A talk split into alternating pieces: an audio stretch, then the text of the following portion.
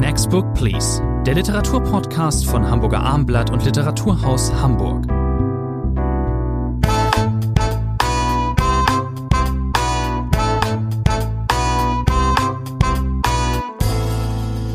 Christian Kracht ist das alleinige Thema in dieser neuen Ausgabe des Literaturpodcasts Next Book Please. Bei mir ist Rainer Moritz, der Leiter des Hamburger Literaturhauses. Mein Name ist Thomas André.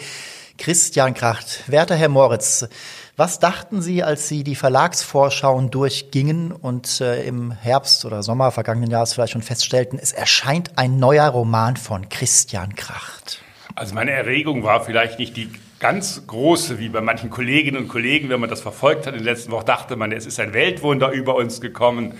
Alle Zeitungen haben fast gleichzeitig zugegriffen, die Rundfunkanstalten. Ich bin immer neugierig, wenn Christian Kracht äh, einen neuen Roman hat, aber ich bin nicht furchtbar erregt. Ich habe eher darüber nachgedacht, heißt das nun Euro-Trash oder Euro-Trash? Sie sprechen es gleich an, genau, das ist die habe Frage. mich dann gewundert, auch über den Klappentext des äh, Verlages Kiepmer, da steht wörtlich bei Christian Kracht, sein Jahrgang, das war 66, das wusste ich noch, noch. Und dann heißt es wörtlich, zählt zu den modernen deutschsprachigen Schriftstellern. Jetzt sage ich Ihnen was. Über diese Formulierung bin ich gestolpert. Ich bin sicher, der Verlag hat vergessen, zählt zu den besten, bekanntesten, berühmtesten modernen ja. deutschsprachigen Schriftstellern. So ist der Satz ein relativer Unsinn. Das war mein Herantreten an den Roman. Aber wissen Sie was? Wenn ich mich nicht arg täusche, ich habe meine uralte ähm, Taschenbuchausgabe von Faserland hervorgekramt. Logischerweise werden gleich drüber sprechen. Da steht das auch schon.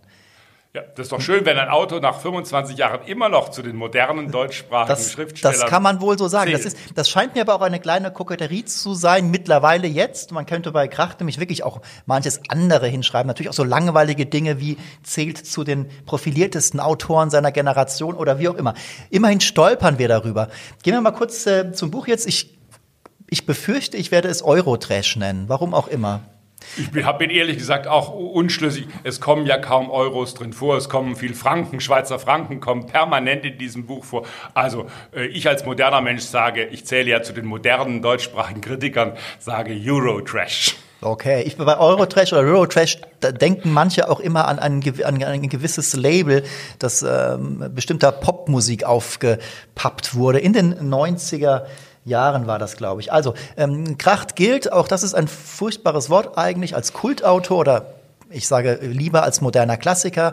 Äh, dieser Ruf ist begründet in seinem Roman, wir haben ihn eben genannt, Faserland, 1996 erschienen. Damals hagelte es erstmal Verrisse. Das Buch hat sich erst ähm, später durchgesetzt, aber das hat nicht wirklich lange gedauert. Als 2001 dann 1979 erschien, war Kracht schon als Autor etabliert. Eigentlich war er von Hause aus kann man nicht sagen, aber er hat, als er äh, Faserland schrieb, Mitte der 90er, arbeitete er bei der Zeitgeist-Zeitschrift Tempo in Hamburg. Also der hat viele Fans, dieser Roman. Damals ging es um einen ähm, jungen Mann, der, ähm, wie man so schön sagte, wohlstandsverwahrlost äh, durch äh, ein Hedonist durch Deutschland reiste in Richtung Zürich und äh, das Land, das, durch das er reiste, das war ähm, ziemlich ja, sinnentleert. Es ging nur noch um Oberflächenphänomene, es ging um Labels, um Marken, um die feinen Unterschiede und äh, ähm, da wurden, wurde, wurden ältere äh,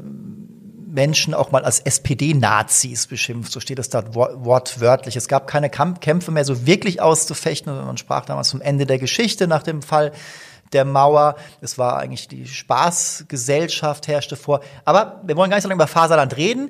Ähm, dieser Erzähler von damals, der scheint jetzt wieder aufzutauchen, 25 Jahre später, ein Vierteljahrhundert später eben in Eurotrash, diesem neuen Roman. Er setzt mit demselben Wort ein, also. Und dann geht es los. Der Erzähler muss seine Mutter erbat sich das dringend nach Zürich reisen. Von wo er kommt, weiß man in dem Moment nicht. Und dann ist er dort in Zürich und ist im Hotel und denkt erstmal über seine Vergangenheit nach, über die Vergangenheit seiner Familie, über die Herkunft. Ähm, wie fanden Sie denn diesen ersten Teil des Romans? Es ist äh, natürlich ein selbstreferenzielles Buch. Sie haben es angedeutet. Faserland wird ja auch mehrfach erwähnt äh, in diesem Roman. Er blickt selber zurück. Diese Ich-Erzählerfigur, die sich Christian Kracht nennt, wir müssen ja ein bisschen vorsichtig sein ob wir dieser Gestalt auch wirklich trauen dürfen, ob das nun wirklich unser Christian Kracht ist, das kennen wir, das müssen wir, glaube ich, gar nicht weiter auswalzen. Auf jeden Fall, es gibt diesen Erzähler, der Anfang ist natürlich ein starker äh, Beginn. Er reist, die haben es gesagt, nach Zürich. Äh, seine Mutter ist, äh, hat die 80 überschritten, hat sozusagen äh, eine Katastrophe hinter sich. Der 80. Geburtstag wurde in der Psychiatrie in Winterthur äh, gefeiert. Der Roman setzt auch damit ein, auch das kann Christian Kracht sehr gut. Da spielt ein bisschen Thomas Bernhard immer mit hinein. Beschimpfungen von Zürich und von Winterthur, äh, das wird in jeder Städtebeschimpfungsanthologie in Zukunft mit drin sein, vor allem Winterthur. Ich war einmal in meinem Leben auch in Winterthur, aber nur sehr kurz. Aber ich habe jetzt auch gar nicht vor, nach Winterthur zu reisen. Und diese Mutter, das muss man sagen, die ist lange geschieden vom Vater, vom berühmten äh, Vater, der auch Christian Kracht hieß. Äh, auf den kommen wir sicher gleich noch äh, ohnehin zu sprechen. Und diese Mutter ist völlig dem Alkohol ergeben. Das heißt, sie nimmt nicht nur Psychopharmaka, sie spricht allerdings dann im Laufe des Romans recht klar, sehr witzig, pointiert, immer wieder gelegentlich Abgleitungen. Aber sie trinkt permanent Alkohol, hochprozentig und sie hat zum Leidwesen äh, ihres doch äh, etwas äh, versnobten Sohnes im Kühlschrank nur einen einfachen Weißwein aus dem Supermarkt für 7,50 Franken. Ich habe mich sofort geschämt, dass ich mir überlegt habe, ich trinke gelegentlich auch Wein, der nicht mehr als 7,50 Franken kostet. Aber auf jeden Fall, dieses, der sei nur zum Kochen zu verwenden. Und die beiden, äh, das vielleicht um den Rahmen kurz zu skizzieren, machen sich nun auf. Deswegen ist das auch wieder eine Art Road-Movie, äh, ein Reiseroman, äh, wenn man so will. Sie machen sich nun auf, nicht nach Afrika, wo die Mutter gerne hin möchte, sondern man fährt in die Heimat, ins Berner Oberland und unternimmt nun eine sehr abenteuerliche Reise wo Gondel gefahren wird, wo Auto gefahren wird, wo ein Taxi gefahren wird. Taxi spielt eine entscheidende Rolle. Mit ganz viel Geld in einer Plastiktüte, das ist wichtig. Auf Geld kommt es hier nicht an. Ich weiß gar nicht, sind es 600.000 Franken? Ich glaube, so eine Summe schleppt man in der Plastiktüte mit sich herum. Und dann setzt diese, ein Thema des Buches, die äh, Mutter-Sohn-Auseinandersetzung ein. Ein bisschen ist das so eine Odd-Couple-Geschichte auch, da kommen wir vielleicht später noch, noch zu. Also es hat, äh, dieser Roman hat ähm, im zweiten Teil, der weitaus länger ist, sehr viele komödiantische Elemente. Ich musste aber auch in diesem ersten Teil, der literarisch wesentlich dichter ist, das für mich ist das mit das Beste oder das Beste, das Kracht eigentlich je geschrieben hatte, wo er eben nochmal in die Familiengeschichte eintaucht, in die Nazi-Herkunft äh, der Mutter. Äh, sein Großvater war äh, in der Propagandaabteilung, heißt es dort, und ähm, so weiter und so fort. Man kennt dieses Nazi-Thema äh, bei Kracht. Man muss sich immer, ich habe mich jetzt zum ersten Mal wirklich dann mal gefragt, inwiefern da eben auch ein Moralist äh, in Kracht steckt, inwiefern wir, wir müssen über ganz klar über Ironie sprechen bei Kracht immer. Wie meint er das eigentlich? Da hat alles einen doppelten und dreifachen Boden eigentlich. Sie haben es angesprochen, dieses autofiktionale Erzählen ist ja derzeit schwer en vogue und ähm, Christian Kracht macht es aber auf seine eigene Art. Er schickt uns nämlich in ein, ein, ja, ein Spiegelkabinett. Er stellt den Erzähler von Faserland, der dort auftaucht, immer wieder in Frage. Ähm, ist er das eigentlich selbst? Äh, also er spielt auch ein, ein, ein Spiel mit der Literaturkritik. Wie wurde damals mein Buch, wie wurden meine Bücher gelesen? Bin ich wirklich? Nein, ich bin nicht dieser Wohlstandsverwahrloste. Ich tat so. Eigentlich saß ich in Hamburg-Ottensen in einer Einzimmerwohnung und habe nur Ravioli aus der Dose ge gegessen. Das nimmt man natürlich bei Christian Kracht, äh, der sich auf die äh, Performance des Schnösels so wunderbar versteht niemals an, dass das irgendwie der Wahrheit entspricht. Also, er schickt uns in ein Spiegelkabinett, wer ist hier, wer erzählt hier. Er ist ganz klar ein unzuverlässiger Erzähler im gesamten Buch über sozusagen. Sie haben es eben angedeutet. Aber meine Frage jetzt, Herr Moritz, wie komisch finden Sie den Autor Christian Kracht? Ja, äh, ich muss zugeben, ich bin beim Lesen nicht leicht zu erheitern. Dass ich im Sessel sitze und jetzt lospruste oder laut lossage, es passiert ab und zu, nicht so wahnsinnig oft. Nein, es ist ein in Teilen komisches Buch, das würde ich sofort zugestehen. Ich bin jetzt nicht äh, aus den Pantoffeln gefallen äh, vor Lachbegeisterung, aber er hat natürlich diese Fähigkeit, sehr skurrile Szenen zu schildern. Ich habe erwähnt, man unternimmt diese Reise. Er hat sich vorher in Zürich einen Bio, veganen Bio-Pullover gekauft von so einer Hofgemeinschaft und die haben eine Art Gästehaus. Dort will man übernachten. Die Mutter denkt, man kommt in ein Grand Hotel, aber man ist dort, das ist sehr komisch geschildert, diese Ankunft dort in diesem Hotel, wo es dann abends komischerweise Rindergulasch gibt und keine Grünkernbratlinge. Das kann Christian Kracht skurrile Szenen äh, beschreiben, aber witzige Dialoge beschreiben. Nein, ich musste lachen. Ich würde jetzt auch nicht übertreiben, was den komischen Charakter angeht, weil natürlich, und das ist äh, ein Gutteil des Buches, Sie haben es gesagt, es ist eine doppelte Auseinandersetzung. Es ist eine Auseinandersetzung mit der Familie. Es ist mal die Rede von der Atomisierung dieser äh, Familie. Das heißt, da sind alle zerrissen. Es ist ein Roman, der nicht nur über die Nazis in der eigenen Familie spricht, sondern über die Nazis in Deutschland, in der Bundesrepublik äh, spricht. Was ist nach 45 geschehen? Unter uns gesagt, das habe ich woanders auch schon ein paar Mal gelesen, dass es nach 45 in den obersten Rängen in der Justiz, in der Politik viele Nazis gegeben hat. Das ist nicht schreiend äh, originell. Man darf jetzt nicht so tun, als hätte Christian Krach dieses Thema erfunden. Definitiv. Also das sind zwei verschiedene Stränge. Einmal Blick auf die Gesellschaft äh, und Blick auf die eigene Familie. Und diese beiden Stränge werden immer wieder miteinander verwoben. Es ist, was es so spannend macht, äh, es sind eben dann doch die Realien, die auftauchen. Wir haben eben schon über den Vater gesprochen, der in irritierender Weise denselben Namen trägt wie Christian Kracht. Da fällt mir ein, er hat ein Interview gegeben, überhaupt nur ein einziges, ähm, einer großen überregionalen Zeitung. Und da wurde er dann auch gefragt, ähm, ist das, wie kam eigentlich Ihr Vater auf die Idee, wie muss man beschaffen sein, wenn man seinem Sohn denselben Namen gibt?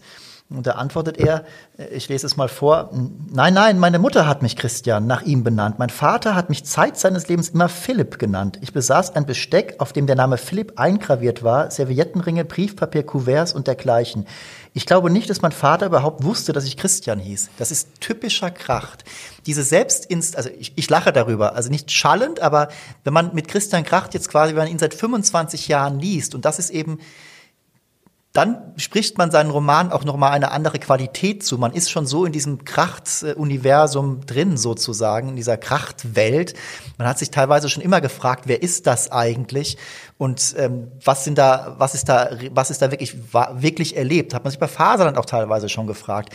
Und mit, ja. Man muss vielleicht zum Vater, sollten noch zwei Sätze dazu sagen, wer nicht sofort äh, das Klingeln hört beim Namen Christian Kracht Senior, der war ein berühmter Medienmanager, Generalbevollmächtigter von Axel Springer äh, mit einem Gehalt, das damals äh, exorbitant hoch war. Äh, so viel hat kaum ein Manager in Deutschland in der Nachkriegszeit verdient wie Christian Kracht. Und ein Mann aus wie es immer so schön heißt, einfachen Verhältnissen, Hamburg-Altona, der sich, und das erzählt dieser Roman immer wieder in neuen Anläufen, sich hochgearbeitet hat, zur Upper Class gehören wollte, sei es in England, äh, sei es in der Schweiz, es nie richtig geschafft hat, weil die Upper Class immer noch dieses Gespür hat, nein, das ist dann doch keiner von uns. Das ist einer, der so tut, der es unbedingt äh, sein will. Auch ein relativ kleiner Mann, auch das wird einmal erwähnt. Einer, der sozusagen das wie Napoleon äh, versucht zu überwinden, diese körperliche Größe. Und das Geld spielt natürlich eine entscheidende. Geld ist ein entscheidendes Thema in diesem Buch. Nicht nur die 600.000 Franken in der Plastiktüte, sondern die Mutter sagt das am Ende, Geld macht alles tot, Geld macht alles gefühllos. Der Vater hatte am Schluss noch eine, dorthin fährt die Familie dann auch noch, Pferden, fährt, fährt die Mutter und ihr Sohn dann auch noch in Morges äh, in der Nähe von Genf nochmal ein letztes großes Anwesen, wo der Vater äh, auch gestorben ist. Alles wird hier vom Geld regiert, alles vom äh, Geld bestimmt und damit setzt sich der Sohn natürlich im Nachhinein auseinander. In der Autorenpersona, die Christian Kracht von sich ähm, geschaffen hat, Christian Krach, der ähm, ein, nicht nur ein literarischer Trickser ist, sondern eben auch sich sehr viel mit Identität äh, beschäftigt hat. Seine ganzen Bücher handeln davon. Christian Krach hat in dieser Autorenpersona, die er von sich schuf, äh, die, die hat doch immer, da gehörte das Geld immer dazu. Wenn, wenn ich mal schlecht drauf bin und ein bisschen Erheiterung brauche, dann schaue ich mir einen alten Auftritt von Christian Kracht bei Harald Schmidt an, 2001 das war, als 1979 erschienen war und äh, die äh, Hochhäuser in New York schon zusammengefallen waren, 9-11. Und äh, da wird äh, dann wieder auch gefragt, Sie sind ja sehr reich, Herr Kracht. Und äh, das war eben, dies, das war eben so das Vorurteil, das man hatte. Das war er auch. Er ist ja sozusagen Millionenerbe in irgendeiner Form. So, das greift er das greift er auf, dieses, äh, dieses Klischee, so in diesem Roman, da wird dann später irgendwie Geld verschenkt und äh, es geht darum, wie viel Geld ist denn eigentlich noch da. Das muss man schon, da ist er schon sehr fast forward sozusagen. Ne? Das ist also, das ist ein Spiel mit der eigenen Identität. Das macht er den ganzen Roman über und äh, Herr Moritz? Ich habe mich gefragt, äh, wie würde man den Roman lesen? Nicht nur die Kritiker, auch die die in der Vergangenheit Christian Kracht-Romane gelesen haben, wenn da nicht Christian Kracht drauf stünde, wenn dieser Autor Matthias Schröder hieße, das ist genau und wäre die, Frage. die Geschichte der Familie Schröder, äh, ich glaube, man würde es anders lesen. Man würde auch es nicht so schätzen. Da, äh, glaube ich, sollten auch die Literaturkritiker ernst äh, mit sich selbst umgehen. Dass natürlich eine Faszination daran liegt, dass man Figuren kennt. Es fallen ja auch genau. viele Namen Frank Schirmacher, Joschka Fischer, Kurt Jürgens, Rudolf Augstein, Peter Surkamp. Das heißt, dieser Roman, er spielt auch auf Sylt. Sylt habe ich vorhin vergessen, bei den Wohnsitzen des Vaters, äh, Kampen natürlich. Das heißt, äh, es lebt auch vom Name-Dropping. Nicht das Krach, das bewusst, um sich selber zu erhöhen, machen würde. Aber der Reiz dieses Buches besteht natürlich auch darin, dass wir einer solchen großreichen Familie, äh, die mit Axel Springer natürlich auch äh, bundesrepublikanische Geschichte äh, geschrieben hat, sozusagen ganz dicht dran sind und diesem Erzähler, der Distanz durchaus hält, aber er gehört trotzdem dazu. Ich gehe mit einem ästhetischen Vorurteil und auch in einem gewissen vielleicht lebensweltlichen Vorurteil an diesen Roman an, das aber einem positiven. Christian Kracht ist eben ein Autor, der ähm, in meiner Jugend mich zu fassen äh, bekommen hat und deswegen lese ich ihn seit 25 Jahren. Ich bin sozusagen gehöre zu diesen, wie viele auch im Feuilleton, die über ihn jetzt schrieben, zu diesen Kracht-Fans kann man vielleicht schon sagen. Nicht jeder Roman war gelungen. Ich könnte mühelos voraussagen, lieber André, ich könnte mühelos voraussagen, wenn ein Krachtroman schreibt, welche drei, vier Kritiker sofort in Begeisterung ausbrechen. Das ist so eine der leichtesten Übungen äh, des beobachtenden Literaturbetriebs, das, das vorher zu Das fiel mir auch nicht schwer und es fiel uns auch beiden, glaube ich, nicht schwer. Wir haben uns ja früher unterhalten. Der Verlag hat ja die Leseexemplare erst kurz vor knapp rausgeschickt. Wir wussten trotzdem beide, dass es schon bewerkstelligt wird, dass zwei Tage später die ersten Kritiken erscheinen. Das heißt, das ist ein Autor, bei dem sich dann die Kritikerinnen und Kritiker noch wirklich hinsetzen und über Nacht diesen Autor lesen, um ihn dann zu besprechen. Wie früher bei Peter Handke, wie früher bei den großen Peter Handke-Romanen. Da sagen Sie was. Der soll übrigens gesagt haben, Christian Kracht, ein ganz gescheiter Bursche, wo immer er das auch gesagt haben mag. Es ist so gar keine Handke-Formulierung. Nee, das ist gar kein, ja. Ähm, es ist so, dass ich sagen muss, dass ich diesen wirklich irren ersten Teil, der auch uns alle des oder viele von uns aus den Gründen triggert, die Sie eben genannt haben. Da geht es auch ein bisschen um die Geschichte der alten Bundesrepublik und so weiter und so fort. Natürlich üben auch so Gestalten wie Axel Springer noch eine Faszination aus und ähm, was immer wir jetzt da glauben möchten von dieser Familiengeschichte, man kann das nicht alles für bare Münze nehmen. Da geht es ganz viel um Übertreibungen. Andererseits, es geht ja auch an einer Stelle um den sexuellen Missbrauch, ja. den Christian Kracht erfahren hat. Das hat er 2018 öffentlich gemacht in der berühmmten Frankfurter Poetikvorlesung. Die taucht jetzt hier auch auf. Er hat damals Weil die Mutter, und das ist eine Geschichte, die jetzt erst hochgeschwemmt wird auf dieser Reise, ja. es ist wichtig, dass wir das noch erwähnen, er äh, hat diese Missbrauchsgeschichte, Sie haben es gesagt, das wurde in einem Interview vor ein paar Jahren, äh, in den Poetikvorlesungen offen äh, gemacht. Und die Mutter wurde als Elfjährige, das ist 49, in Itzehoe, davon erzählt sie jetzt, äh, mehrfach, äh, mehrfach vergewaltigt. Der Erzähler tut so, was nicht ganz stimmt, als sei er genauso alt gewesen. Da wird ein bisschen mit Zahlen jongliert, aber genau, er will elf sein. Er war bei 13 elf, eigentlich wahrscheinlich. Er will elf sein, wie die Mutter elf war. Also da gibt es plötzlich eine ganz andere Geschichte. Und das hat natürlich mit dem alten Thema zu tun, das auch in diesem Buch eine wichtige Rolle spielt. Was weiß man über die Familie? Er fragt auch immer, was hat mein Vater, der Jahrgang 21 ist, im Krieg äh, getan? Man weiß natürlich nichts. Und das mit seiner Mutter, dieser Vergewaltigung, ist auch nun etwas, was jetzt erst hervorbringt. Also dieses klassische Thema Schweigen über die Vergangenheit, Einbeziehen der Vergangenheit. Wann kommt etwas zutage? Was lässt man absichtlich unter dem Teppich? Wer in dieser Poetikvorlesung sozusagen, ähm, Christian Kracht geriert sich immer als auch zurückhaltende, schüchterne Person, die nicht gerne in der Öffentlichkeit spricht. Das ist auch so. Er, also viele Interviews von ihm gibt's ja auch gar nicht. Wer eben da vor drei Jahren sozusagen dann ähm, das offenlegt, der wird jetzt äh, drei Jahre später keinen Roman veröffentlichen, in dem er dann plötzlich nur noch äh, eigene gelebte Geschichte oder Familiengeschichte behauptet. Das heißt, wir können schon davon ausgehen, dass wir hier etwas erfahren, auch wenn es alles in Wirklichkeit genauso, aber eben auch ganz anders war. So kann man es, so formuliert ist man dann immer relativ gerne. Ich finde, er greift dieses, äh, diese Mode des autofiktionalen Erzählens aber ähm, besser oder einfach ein bisschen avancierter auf als, als andere. Und ähm, er macht mit seiner ihm eigenen Ironie da eben noch was ganz Eigenes draus. Das nimmt sich für diesen Roman sehr ein. Ich muss allerdings sagen, dass ich überrascht war, dass dieser nach diesem harten Bruch, würde ich jetzt mal sagen, wo es dann auf der, der Roadtrip beginnt an einer gewissen Stelle, ich dachte, dass er nochmal eine Biege nimmt und vielleicht die Klammer anders schließt und dieses eher dialogische Erzählen. Man denkt ja manchmal, das ist eher wie ein Drehbuch. Er ist ver verheiratet mit einer Filmemacherin. Frau Finsterwalder hat äh, bei deren letzten Film Finster oder ist eine, eine, einem ihrer letzten Filme Finster World hat er das Drehbuch geschrieben. Das heißt, er hat sich auch anders mal ausprobiert. Dieser zweite Teil scheint daran geschult zu sein. Ähm, bei reiferem Überlegen hat mich das dann doch gar nicht mehr gestört, dass er das genauso macht. Dieser Roman, der geht vom, vom Düsteren, ich muss auch in diesem ersten Teil schon teilweise lachen, das liegt daran, dass ich ein geübter Krachtleser bin und dann mich auf die Zeichen stürze, auf die Signale, die der Text sendet. Christian Kracht ist ja auch ein Autor, äh, der wirklich, ich habe es vorhin erwähnt, der teilweise sagt, er lacht sich beim, beim Schreiben seiner Romane kaputt, 1979 zum Beispiel. Da sind dann viele erbost, die sagen. Schön, wenn Autoren sich selbst erheitern können. das kann aber, gerade bei 1979 denkt man, das kann doch gar nicht sein.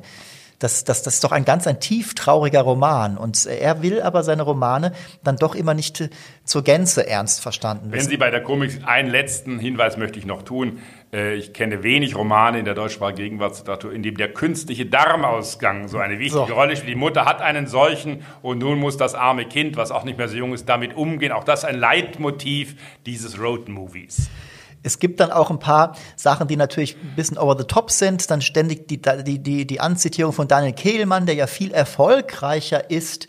Die Mutter hält ihm das vor. Schreibt doch mal wie Ransmayr, schreibt doch mal wie Knausgard, schreibt doch mal wie Kehlmann. Das sind doch erfolgreiche Autoren. Da wird's dann ein bisschen Lottmanesk, um einen anderen Autor zu nennen. Dann denkt man sofort dran. Aber im Endeffekt macht das gar nichts. Wir müssen uns mal fragen, wann erscheint jetzt dieser Roman? Oder wann, Faserland war damals vielleicht wirklich ein das war die richtige Zeitdiagnostik. Damals ähm, lebten wir in einer, die Spaßgesellschaft war in vollem Gange und da war das eben ein, ein, ein Antidot äh, gewissermaßen. Ist das jetzt hier genauso? Dieser Roman ähm, ist ja, auch wenn Christian Kracht immer zumindest wollte er immer äh, Zeichen senden oder Signale geben. Hier schreibt auch Humorist wäre absolut übertrieben, das ist er sicherlich nicht, aber hier schreibt auch jemand, ja, der vielleicht ab und zu ähm, nicht alles so ernst meint. Ähm, aber hier schreibt er jetzt im neuen Roman, schreibt er zum ersten Mal wirklich äh, total heiter. Das kann man nicht anders nennen am Ende. Das wird so leicht, hat Christian Kracht noch nie geschrieben. Ähm, und was bedeutet das? Was sagt das aus über unsere Zeit, Herr, Herr Moritz? Bin nicht ganz sicher, ob man den Roman da in eine äh, Schublade in Anführungszeichen schieben kann, wie man es damals mit Faserland relativ schnell gemacht hat. Das ist ja sozusagen jeder Literaturgeschichte der Text, ob man jetzt Popliteratur draufklebt oder was man immer auf Faserland drauf. Das hat er gehasst, will. das Label. Ich weiß, aber trotzdem ist er natürlich sofort kanonisiert worden, dieses Buch. Ich tue mich bei dem Buch, vielleicht braucht es da noch ein bisschen Zeit, äh, die vergeht, äh, schwer damit äh, sozusagen das jetzt als zeitdiagnostisches Buch zu lesen. Es ist ein autofiktionaler Text, der viele Qualitäten hat, auch komische Qualitäten hat, der die Thematik des Geldes, der Geschichte der Bundesrepublik noch einmal an dieser eigenen Familiengeschichte aufarbeitet. Das finde ich so sehr gelungen. Ich bin heute Morgen heiter gestimmt, liebe Andre, und gebe acht Punkte. Äh, ich gebe, na was gebe ich, Herr Moritz? Mindestens acht hätte ich jetzt geschätzt. Ich werde Sie jetzt sehr überraschen. Ich habe eben schon auch die Fährte ausgelegt und äh, darüber gesprochen, wie lange ich diesen Autor lese und verfolge. Ich gebe volle zehn Punkte. Liebe Zuhörerinnen und Zuhörer, das ist jetzt ein fulminantes Ende dieser Folge. Das erste Mal zehn Punkte bei Next Book Please. Rainer Moritz äh, staunt noch, sein Mund steht immer noch offen. Er hat so nichts zu, nichts zu sagen. Hat der André einen Deutschlehrer, der hat nie die Note eins gegeben mit dem, mit dem Satz, die Eins ist dem Lehrer vorbehalten. Das, ich bin jetzt verblüfft, dass Sie es riskieren, oh hier eine Zehn zu meine geben, damit für alle künftigen Romane, die wir besprechen, den Maßstab hier gesetzt meine, haben. Ja, ich wüsste nicht, was da noch kommen soll. Also, dieser, ob er jetzt wirklich äh, so in die Literaturgeschichte eingeht wie Faserland, mag ich auch bezweifeln. Aber er ist ein, äh, spiegelt diesen Roman in einer sehr intelligenten Art und Weise. Zehn Punkte muss man auch einfach mal raushauen. Also, liebe Zuhörerinnen und Zuhörer, wir bedanken uns für die, Ihre Aufmerksamkeit und freuen uns, wenn Sie auch nächstes Mal mal wieder dabei sind. Wir wünschen gutes Lesen.